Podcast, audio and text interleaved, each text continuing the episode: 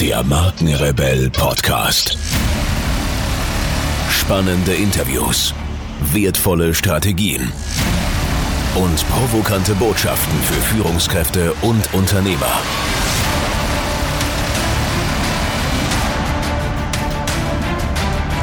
Stell dich den Herausforderungen der Digitalisierung und setze als Marke ein Zeichen. Von und mit Markenrebell Norman Glaser.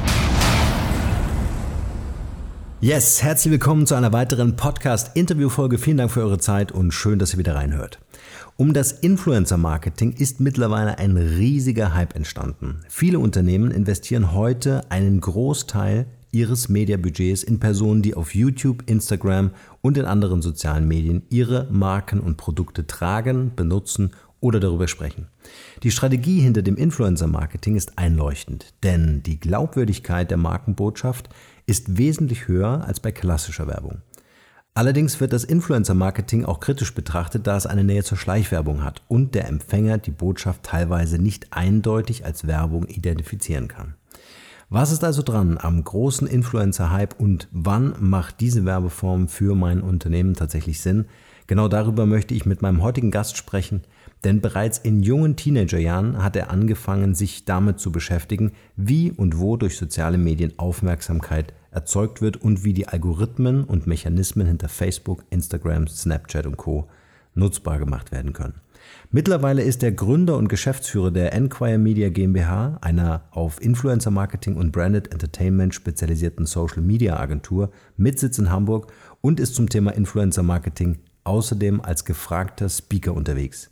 Viel Spaß mit der heutigen Podcast-Folge und meinem Interviewgast Julian Mohr.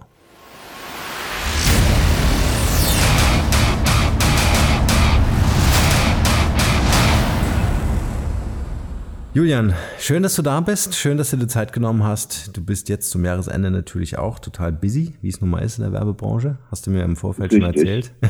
Richtig. Vielleicht bevor wir so richtig einsteigen und loslegen, erzähl doch ein bisschen was über dich. Wer ist Julian Mohr als Privatperson und was genau machst du beruflich?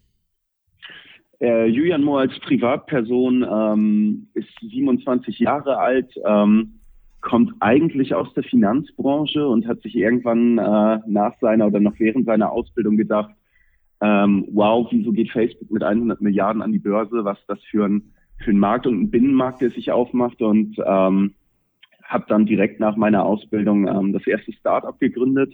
Äh, das hieß Fabix, war eine Plattform für Underground Fashion Labels und Nachwuchsdesigner, die ja zu spezielle Klamotten machen, als dass sie es in den Mainstream-Medien oder in den Mainstream-Handel schaffen würden. Und ähm, das war so das erste Startup, was, was ich gegründet habe, äh, zusammen mit meinem äh, besten Freund Jan Jackowski. Das war äh, 2012, da war ich 22 und seitdem äh, nicht wieder in normales äh, Angestelltenverhältnis zurückgekehrt, sondern ähm, mich ausprobiert auf verschiedenen Projekten in verschiedenen Bereichen und ähm, jetzt betreibe ich ähm, hauptsächlich Enquire Media. Das ist eine Agentur für ähm, Influencer Marketing, Social Content und äh, Branded Entertainment Konzepte gehört ähm, seit letztem Jahr mehrheitlich zu Weischer Media, ähm, Kinovermarkter und äh, großer ähm, Out-of-Home-Spezial mit, mit 400 Millionen Umsatz. Ähm, die haben gesehen, dass sie ein Defizit im Social-Media-Marketing und Influencer-Marketing haben und ähm, daraufhin wurde äh, letztes Jahr meine Firma mehrheitlich äh, von Weischer Media übernommen und ich baue das Ganze jetzt weiter ähm, auf und aus.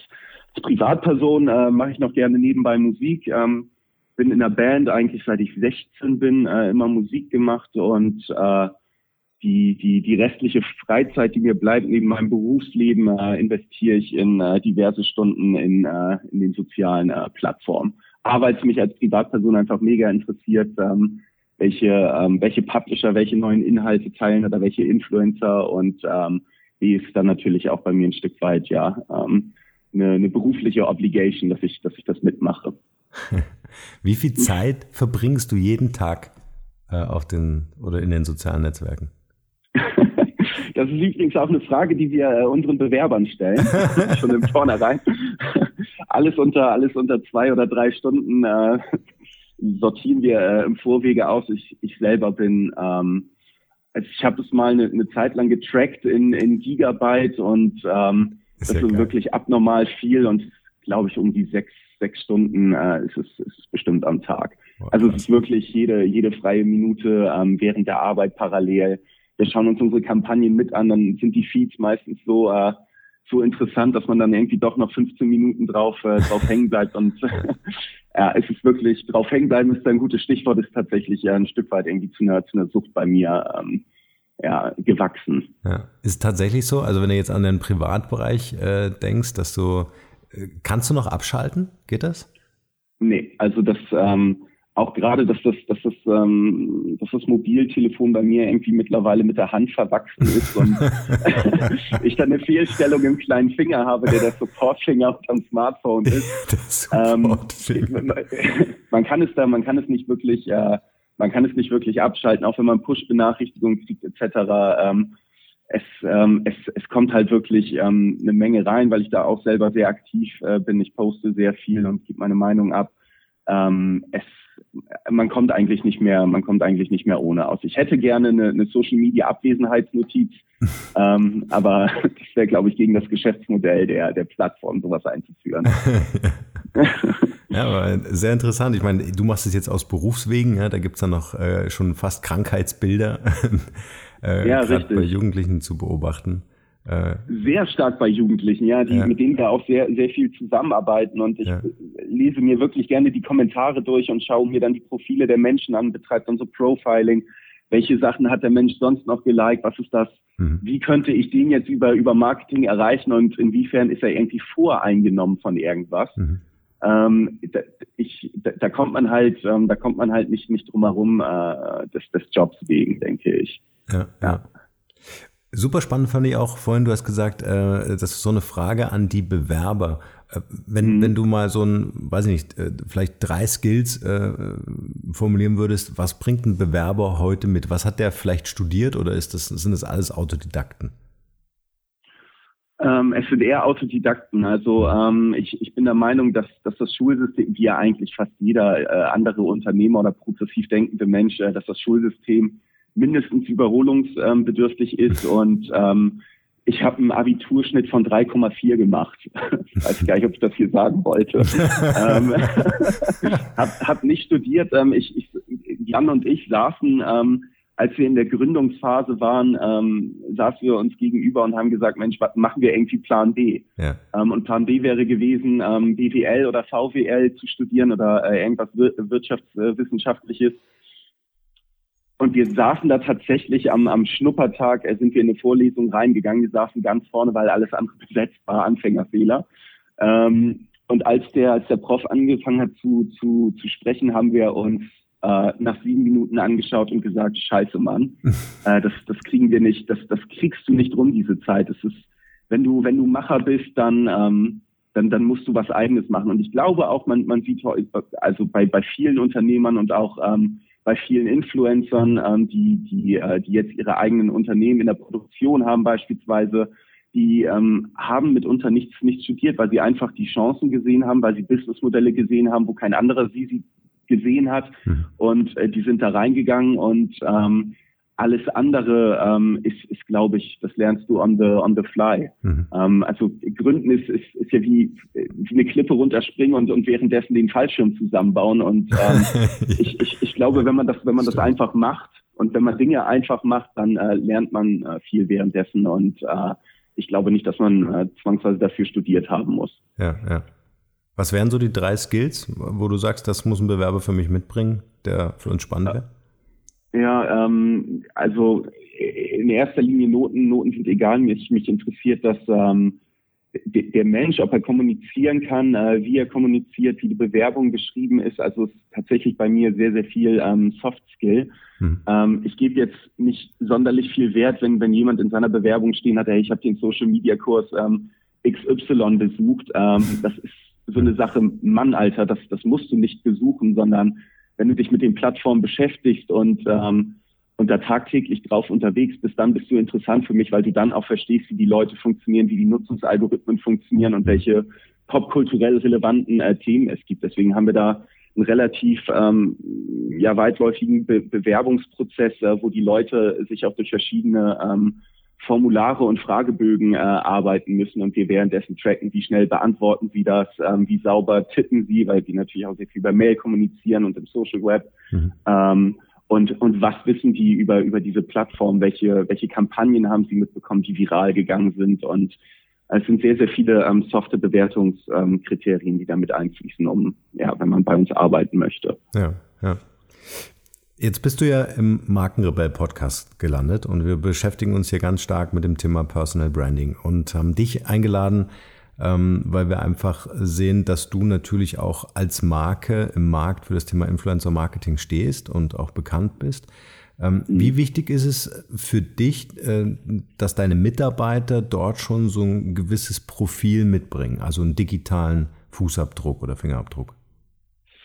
Ähm, ich ich habe gerne ähm, Leute in meinem Team, die, die selber bloggen oder selber Inhalte erstellen. Äh, beispielsweise ähm, äh, gibt es bei uns einen Mitarbeiter, der uns contentseitig unterstützt, also in der Enquire-Kommunikation, der auch äh, nebenbei bei Dressed Like Machines arbeitet, einer der größten Blogs äh, Deutschlands ähm, dort das, äh, den Musikteil ähm, übernimmt und der hat, hat Ahnung von Community Management und äh, von Content-Produktion. Mhm. Dann gibt es äh, einen weiteren Mitarbeiter, der ähm, äh, eine eigene Radioshow ähm, aufgesetzt hat und äh, sehr viele Künstler und äh, Musiker interviewt hat. Das ist mir, ähm, ist mir schon sehr wichtig. Also das, das Personal Branding muss man, muss man beachten, auch gerade ich in, in meiner Position. Äh, für mich selbst, weil, weil ich das Unternehmen nach außen äh, repräsentiere und mhm. ähm, da muss ich äh, so rüberkommen, als wenn ich Ahnung habe und ich glaube, das schaffe ich auch ganz gut. Ja, perfekt. Hast mich zumindest überzeugt. Ähm, nimm uns doch mal mit äh, ähm, auf deine Reise an dem Moment ähm, in deinem Leben, wo du so den ersten oder so die ersten Berührungspunkte hattest mit den sozialen Netzwerken, bis das so anfing, für dich auf eine gewisse Weise eine Faszination auszuüben. Ähm, es fing ganz, ähm, wann war 16, 2006 ungefähr gewesen. Ähm, 2006, 2007 äh, war mein erster Berührungspunkt ähm, MySpace tatsächlich.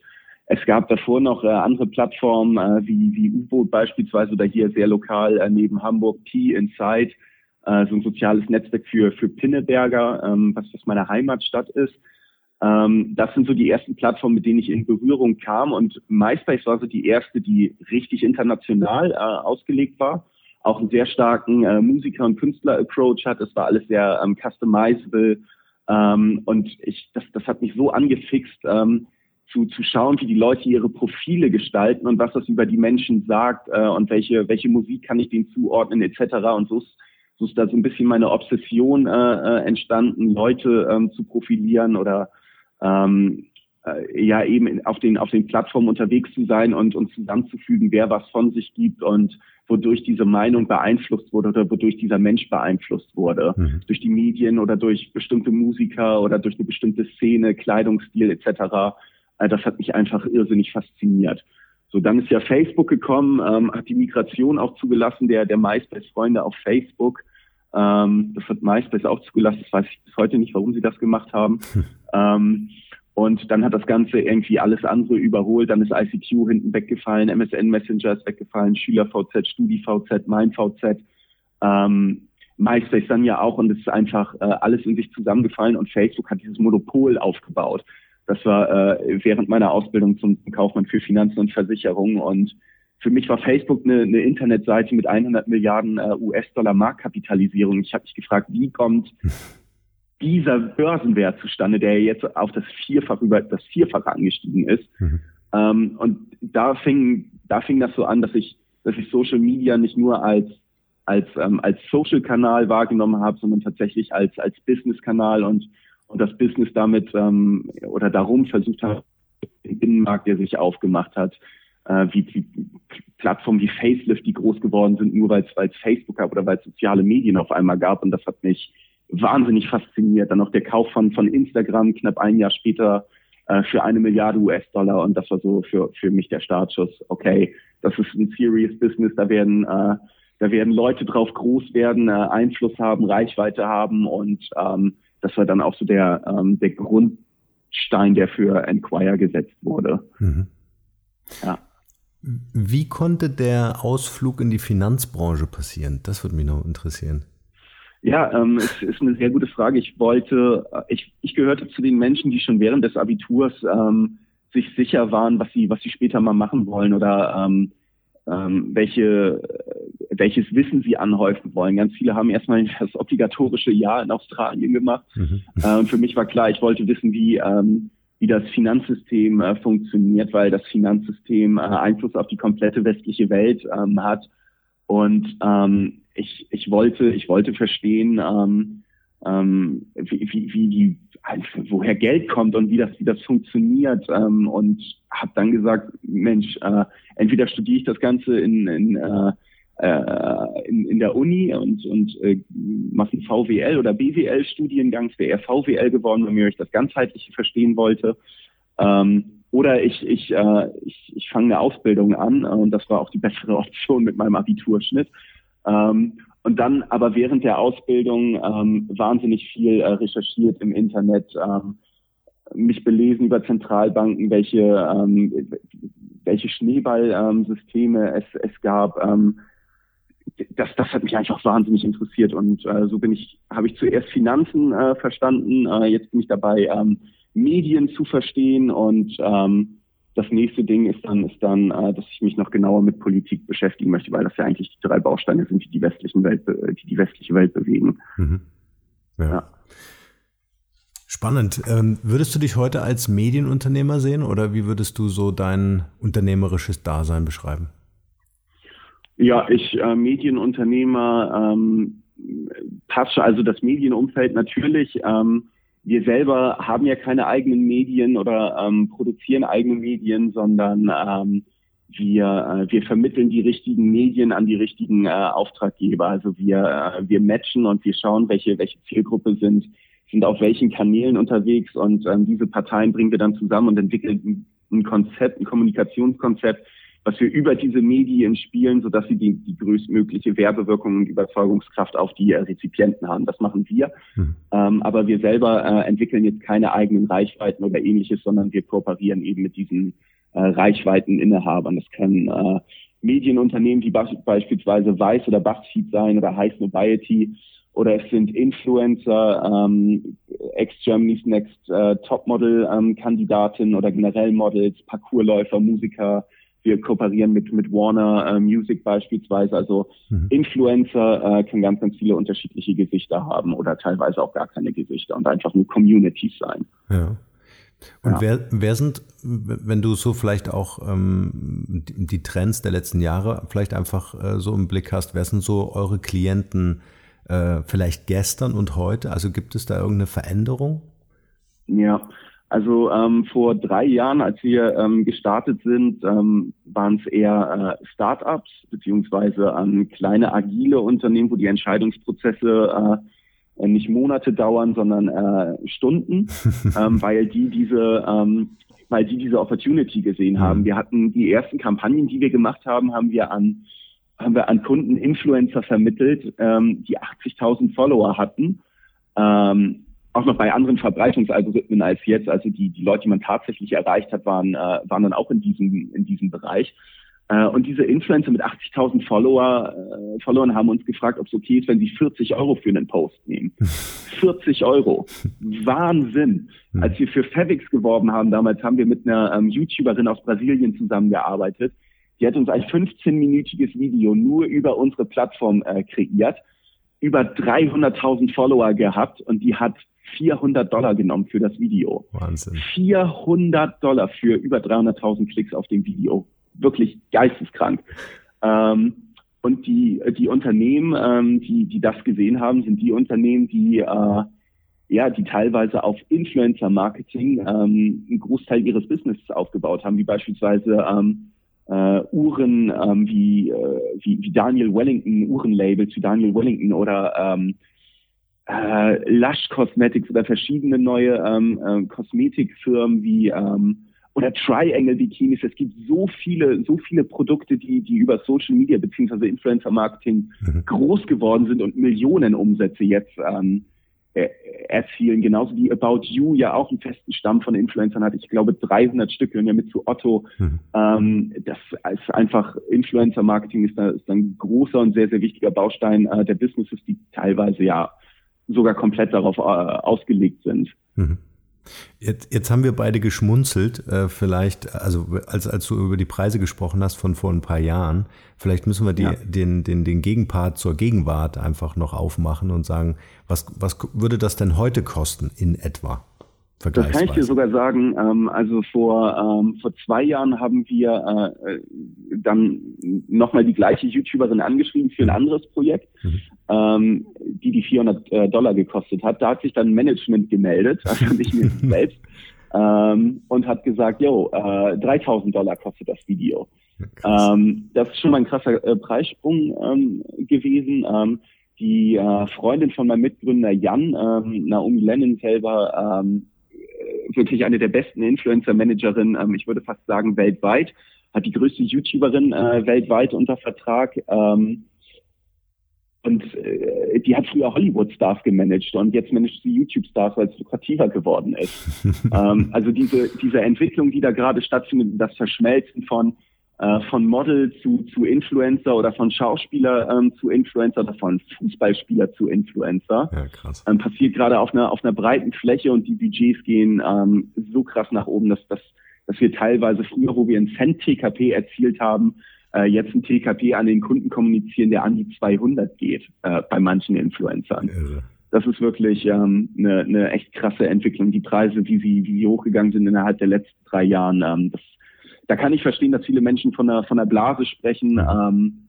aber äh, wie, wie, bei, wie bei jedem äh, Hoch in einem Markt wird, wird da irgendwann auch eine Marktbereinigung äh, stattfinden und äh, Budgets dann einfach anders, äh, anders verteilt werden. Ja, es ja. gibt ja auch immer mehr Influencer und es, es, es kommen immer ähm, speziellere Nischen-Influencer und ähm, es, es sind da schon noch ähm, teilweise ähm, wirklich extrem gute TKPs zu erzielen. Man muss halt nur wissen, ähm, wo und mit wem und auf welchen Plattformen. Ja, ja. Vielleicht können wir auch noch mal ganz kurz in die Begriffsklärung gehen. Ähm, wenn wir mal so ein paar Jahre zurückdenken, äh, gab es ja so die Testimonials, die ich mir eingekauft habe, ne, die dann im Fernsehen, im Radio, wo auch immer, äh, dann mit ihrem Namen, mit ihrem Bekanntheitsgrad äh, für mein Produkt oder für meine Dienstleistung gestanden haben. Heute sind ja. das äh, Personal Brands, heute sind das Meinungsbildner, die eine eigene und vor allem messbare Reichweite mitbringen. Äh, Richtig. Kannst du noch mal mit deinen Worten äh, sagen, was der Influencer und speziell auch das Influencer-Marketing heute überhaupt für die Werbeindustrie bedeutet. Also wer ist das zum einen oder was sind das für Leute? Wie kann man sich die vorstellen und ähm, wie interessant ist das vielleicht auch im Werbemix? Ja, ähm, das, das waren, oh, das waren viele Fragen. Also ähm, in erster Linie, also heute, ähm, äh, also für uns ist ein Influencer, wie gesagt, für uns kann ähm, High Snobiety, die als Sneaker-Blog gestartet sind, kann Influencer für Sneaker sein. Es kann aber auch Kanye West ein Influencer für Sneaker sein. Offensichtlich ist er das, weil der Deal mit äh, Adidas besteht. Nike ähm, hat Cristiano Ronaldo ähm, als Influencer, hat mit denen gerade einen Lifetime-Deal abgeschlossen, der eine Milliarde äh, US-Dollar schwer ist. Also das sind so die, ich sag mal, die Blue-Chip-Influencer, wir nennen sie Blue-Chip-Influencer, also die, die äh, wirklich eine internationale Strahlkraft haben und als Experten oder führender Meinungsbildner auf einem bestimmten Gebiet gelten. Ähm, darunter gibt es die Makro-Influencer, ähm, die äh, bezeichnen wir als die Influencer, die zwischen äh, 50.000 und 500.000 Follower haben. Und darunter sind, äh, sind die Mikro-Influencer, die weniger als 50.000 Follower bis hin zu äh, 10.000 Follower haben. So, so clustern wir. Ähm, wie diese Leute aussehen, ist, ist komplett unterschiedlich. Es gibt, ähm, es gibt, wie gesagt, Celebrities mit dabei, es gibt ähm, Self-Made Influencer, es gibt aber auch ähm, ähm, einfach nur Produktinfluencer, wie beispielsweise äh, äh, Tanzverbot ist ein YouTuber.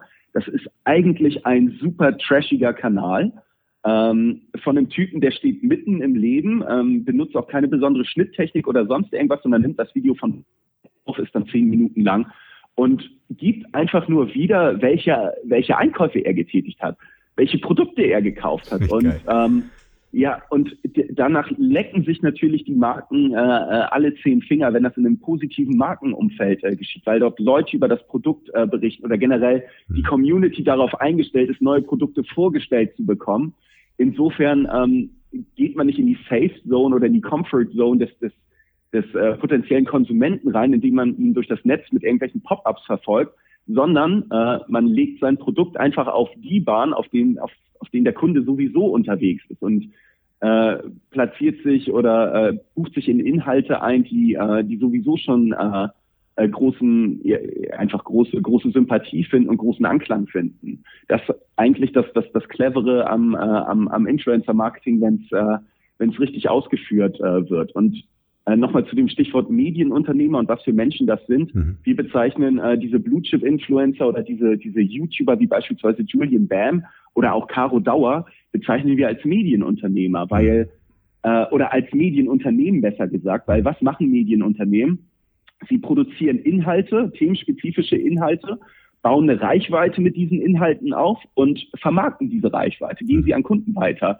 Was macht ein Influencer? Sie bauen themenspezifische Reichweite auf, äh, erstellen Inhalte und äh, werden auf einmal mit ihren äh, transparenten View- und, und Klickzahlen und Conversion Rates werden auf einmal interessant für, für Werbetreibende.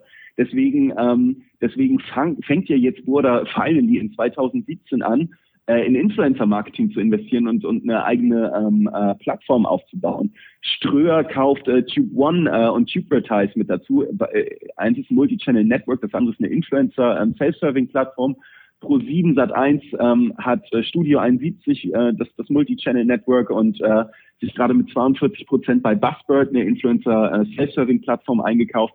Also die großen Medienunternehmen haben es jetzt ähm, drei bis vier Jahre ähm, nachdem der eigentliche Trend äh, entstanden ist, kapiert, okay, das ist ein relevanter Kanal und da gehen uns gerade echt kraffe Budgets flöten in, in unserem Kerngeschäft. Weil das 2015-Programm, äh, das Primetime-Programm gibt's so nicht mehr weil ich auf meinem Fernseher YouTube schauen kann, Amazon Prime, Netflix und so weiter und ich keine Zeitschriften mehr lese. Das geht alles in Social Web und da haben ein paar äh, schlaue Menschen, wie halt ein Influencer, ähm, erkannt, dass dort äh, in Zukunft die, die Reichweite äh, und die Aufmerksamkeit sein wird. Und ich fange jetzt schon mal an, Inhalte zu kreieren, damit Reichweite aufzubauen, damit ich jetzt 2017 äh, ernten kann. Mhm. Clever gemacht.